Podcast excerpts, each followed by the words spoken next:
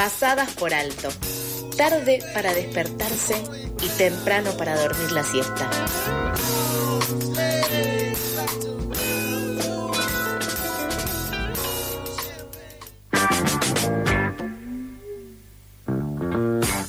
34 minutos pasan de las 8 de la mañana y vamos a meternos en la nota del día de hoy. Eh, hablábamos hace un ratito que el gobierno porteño anunció el pasado viernes la prohibición de que en sus escuelas se utilice el lenguaje inclusivo en documentos oficiales y que los docentes enseñen contenidos curriculares escritos con pronombres neutros. La prohibición fue reforzada anoche por la ministra de Educación porteña, Soledad Acuña, quien advirtió que habrá sanciones para los docentes que incumplan la prohibición de su uso institucional en las escuelas porteñas. El repudio ante esta medida fue masivo por parte de la comunidad educativa, los movimientos LGBTIQ y funcionarias también varios. Y para profundizar en este tema, ya estamos en comunicación con Matías Oich. Él es miembro de la Asociación Civil Mochacelis, a donde pertenece el bachillerato. También es doctor en lingüística y docente de la carrera de letras de la Universidad de Buenos Aires. Matías, ¿cómo estás? Acá Toto y Sofía te saludamos al aire de FM La Tribu.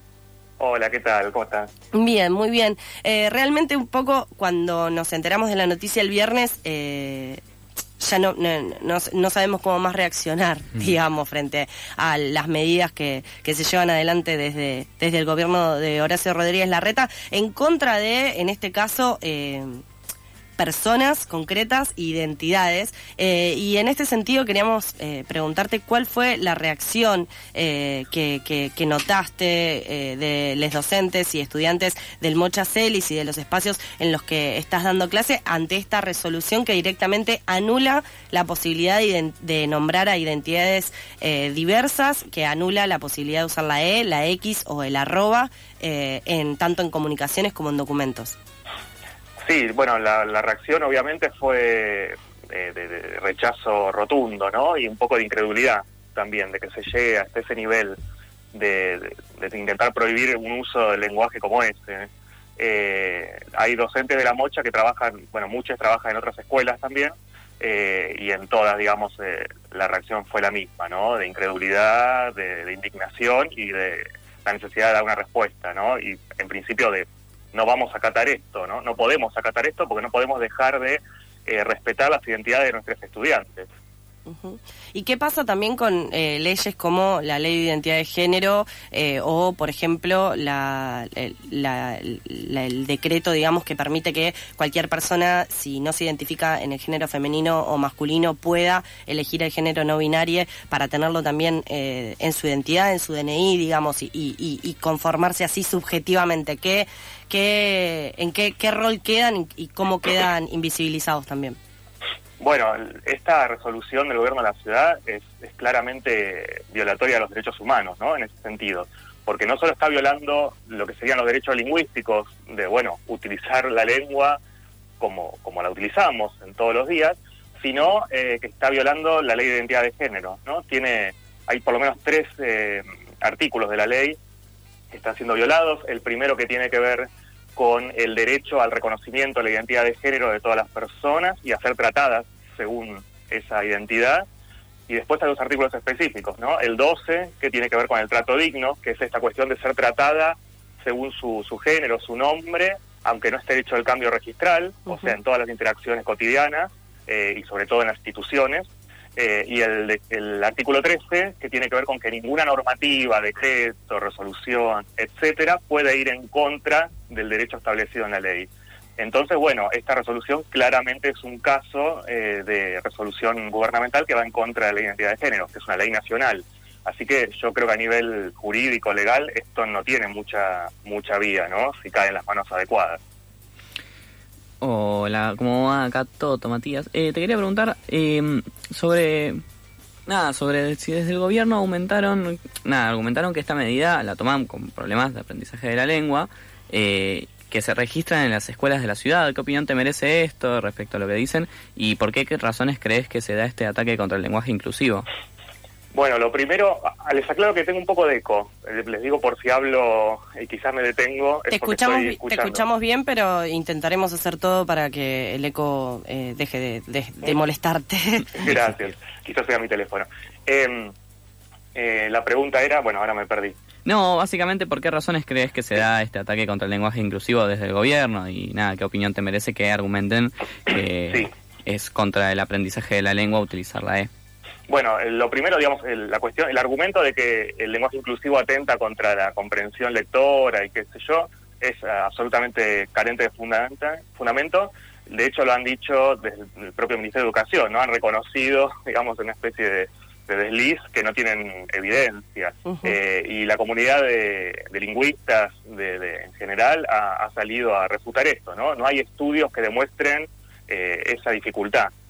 De hecho, hay estudios que demuestran más bien, lo, tienden a demostrar lo contrario, ¿no? Que, el uso del lenguaje inclusivo o de la E, por ejemplo, eh, representa mejor a grupos diversos eh, en la comprensión ¿no? de, la lengua. Eh, así que eso por un lado, ¿no? Y eso obviamente lleva al otro punto, que es que, bueno, es una excusa con, una pátina de, de cientificidad, digamos, para, para encubrir un objetivo que es político, ¿no? que es electoral por un lado y político en el sentido de, bueno, eh, sabemos que son sectores conservadores que están en contra de la ampliación de derechos, ¿no? porque cuestionan estructuras de poder de las cuales son representantes también.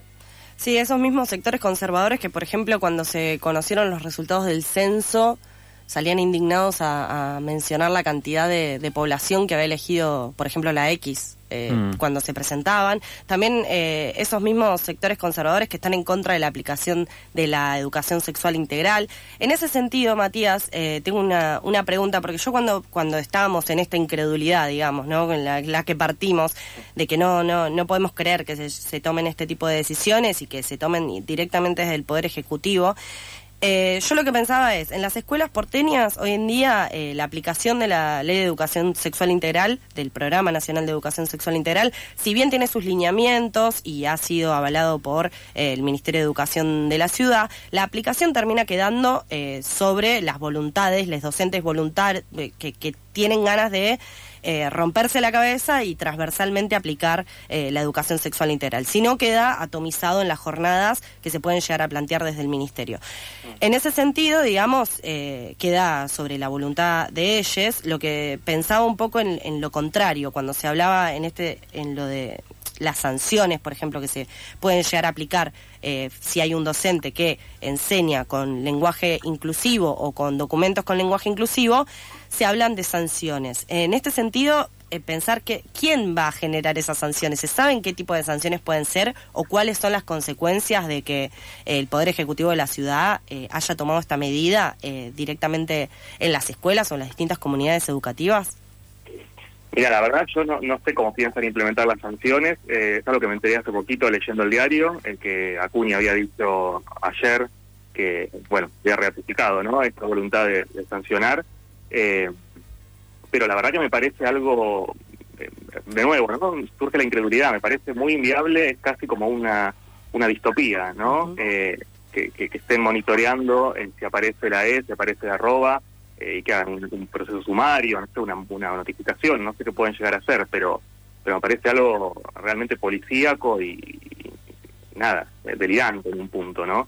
eh, porque, insisto, es, es el uso de la lengua, es el uso de, la lengua que hacemos todos los días, es un instrumento de comunicación, de pensamiento, eh, y es, es algo que, que no se puede controlar. No se puede controlar menos en la interacción en el aula, ¿no? ¿Qué van a poner a alguien a vigilar, digamos, cómo hablan los docentes con los estudiantes?